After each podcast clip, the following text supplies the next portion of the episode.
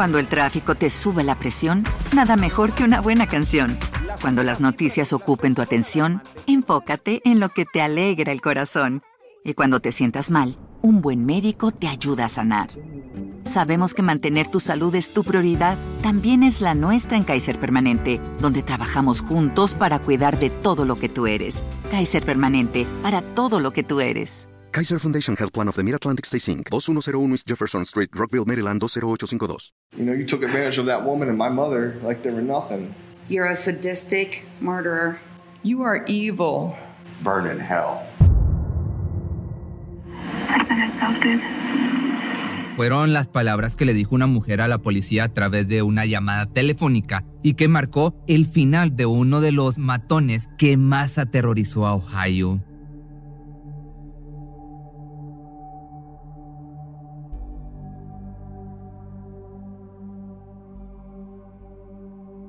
Sean Michael Great nació el 8 de agosto de 1976 en Marion, Ohio. Se puede decir que vivió una infancia bastante tranquila durante sus primeros seis años hasta que sus padres tomaron la decisión de separarse, aparentemente en buenos términos. Esta situación familiar llevó al pequeño y a su hermano mayor a vivir con su madre hasta 1987, debido a que la mujer decidió en esos momentos entregárselos a su padre para iniciar una nueva vida al lado de un hombre que había conocido en Kentucky.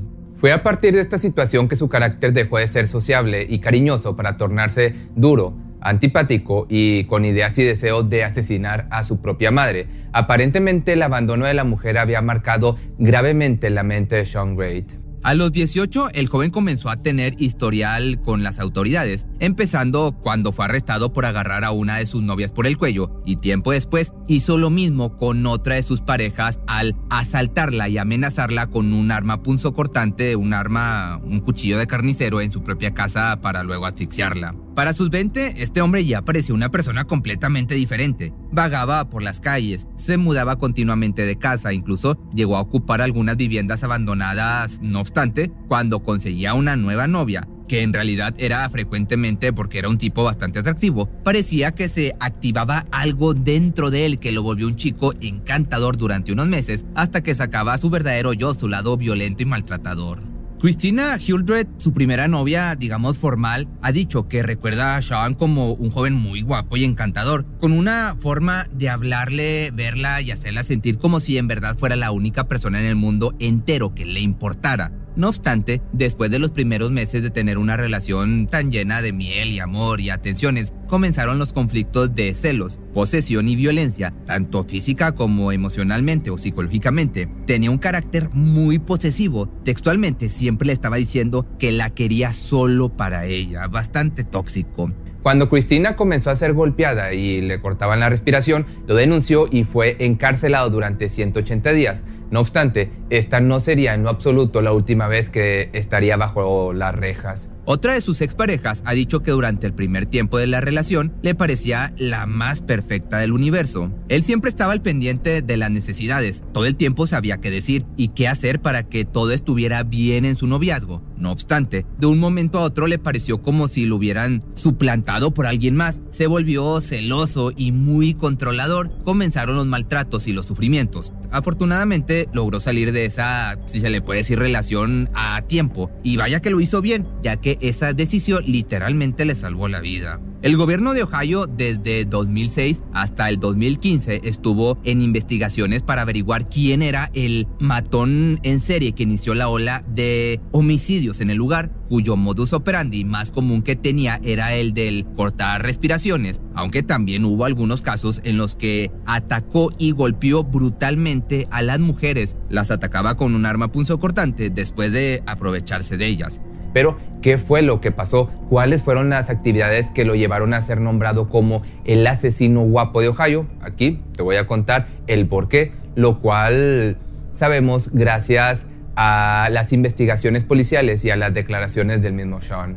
El 12 de mayo de 2006, el joven agredió a Dana Nicole Lowry, de 23 años y madre de dos hijas menores de 5 años. Que acudió a la casa que compartía con Christina Hildred, su exnovia, para venderles unas revistas. No obstante, en cuanto él abrió la puerta para ver quién era y vio a la bella joven parada fuera de su casa, la llevó al sótano, tomó un cuchillo y la apuñaló en la garganta. Su excusa fue que pronto llegarían visitas a verlo y no quería interrupciones. Después de acabar con la vida de Dana, se deshizo de los restos en un basurero. Fue tan cuidadoso en esconderlo que la policía tardó más de 10 años en descubrirlo. En ese momento, su esposa Cristina, sin saberlo, lo ayudó a limpiar la escena del crimen. Alrededor de ese tiempo, comenzó a sospechar que algo no andaba bien con Sean debido a que actuaba demasiado extraño y su carácter agresivo cada vez era peor. Sin embargo, jamás se imaginó que estuviese viviendo con un matón serial. Al fin de cuentas, pues ¿quién se va a imaginar esto?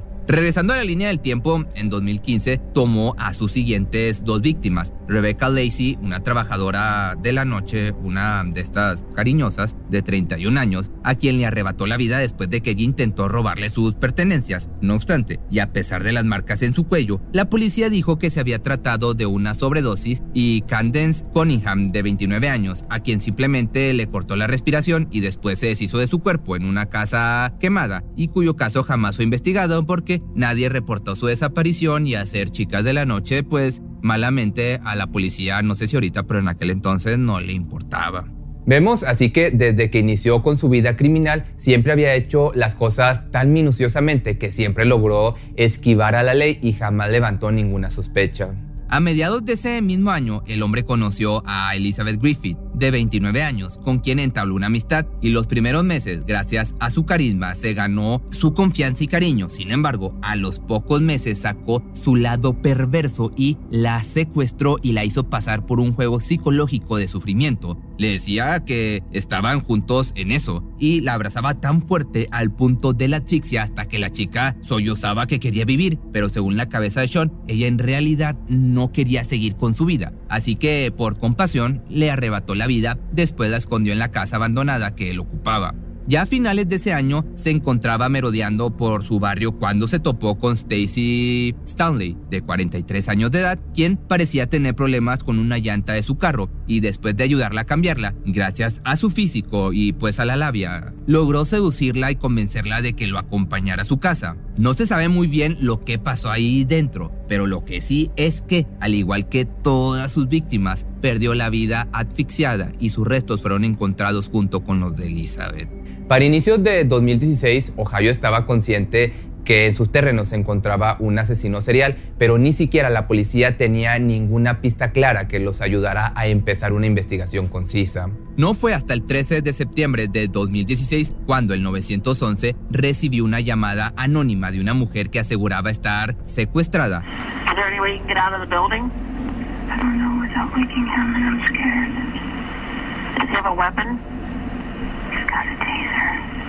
A los pocos minutos, la policía llegó a la ubicación e irrumpieron en la vivienda. Por fin las autoridades tenían entre sus manos al famoso estrangulador de Ohio. La mujer, cuya identidad está protegida, dice que permaneció durante varios días con las manos atadas a una cama, donde sufrió múltiples abusos y pues sufrimiento en todas las formas imaginables, pero aprovechó que su captor se había quedado dormido, alcanzó el celular de la mesa de noche y pudo avisar a la policía.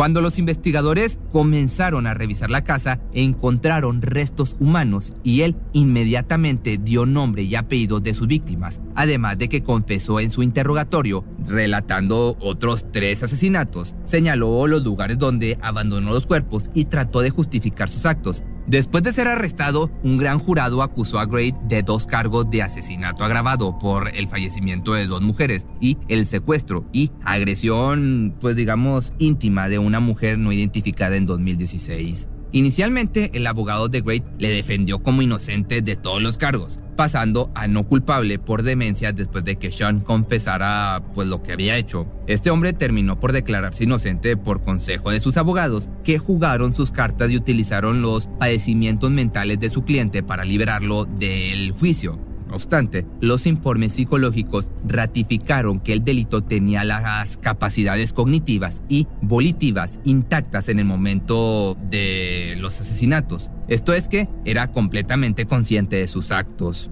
Por los asesinatos del condado de Ashland, Great fue condenado a que le dieran cuello. Fue sentenciado a cadena perpetua por los asesinatos del condado de Richland. Por el asesinato de Lowry fue sentenciado a cadena perpetua más 16 años, que se cumplirían consecutivamente con sus otras sentencias. El fiscal a cargo, por otra parte, Christopher Tunnell, explicó que dadas las acciones depravadas y la espantosa evidencia de los hechos que había perpetrado Sean, su objetivo era pedir la pena de muerte del preso y lo definió como una persona que siempre estaba pensando en lograr su propio su propósito criminal. El hombre jamás se arrepintió de todos sus actos horribles. Lo único que hizo fue pedir perdón en una entrevista. A los que me conocen y a los familiares de las víctimas lo lamento, dijo de esta manera. Aún así, esta disculpa pues no le sirvió para eludir la muerte. El 10 de diciembre de 2020 se informó que Gret perdió su última apelación contra que le dieran cuello y la Corte Suprema de Ohio confirmó la sentencia al afirmar que no hay mitigación o error reversible en el caso de Gret para desestimar la apelación. La ejecución está programada para el 19 de marzo del 2025 falta bastante, faltan tres años. ¿Por qué esto? La verdad es que no lo sé. En ese momento lo trasladarían a Lucasville y también se tendrá que determinar el método de que le den cuello que se utilizará. Esto debido a que Ohio ya no utiliza la inyección letal a partir del 2020 aunque la ley estatal no permite actualmente ningún otro método, por lo que tendremos que esperar a esa fecha para saber cómo lo harán cumplir su sentencia o pues si la va a librar. Si te gustó este video, no olvides seguirme ahora en mi nuevo TikTok que me encuentras como Pepe Misterioso. Ahí estoy haciendo contenido completamente distinto de mis mascotas, de mis gatos y de mis perros. Cuando el tráfico te sube la presión, nada mejor que una buena canción. Cuando las noticias ocupen tu atención, enfócate en lo que te alegra el corazón. Y cuando te sientas mal, un buen médico te ayuda a sanar. Sabemos que mantener tu salud es tu prioridad, también es la nuestra en Kaiser Permanente, donde trabajamos juntos para cuidar de todo lo que tú eres. Kaiser Permanente, para todo lo que tú eres. Kaiser Foundation Health Plan of the Mid-Atlantic Stay Inc., 2101 East Jefferson Street, Rockville, Maryland 20852. ¿No se merece tu familia lo mejor? Entonces, ¿por qué no los mejores huevos? Ahora, Egglands Best están disponibles en deliciosas opciones. Huevos clásicos, de gallina libre de jaula y orgánicos de Egglands, que ofrecen un sabor más delicioso y fresco de granja que le encantará a tu familia. En comparación con los huevos ordinarios, Egglands Best contiene la mejor nutrición como 6 veces más vitamina D, 10 veces más vitamina E y el doble de omega 3 y B12. Solo Egglands Mejor sabor, mejor nutrición, mejores huevos. Visita egglandsbest.com para más información.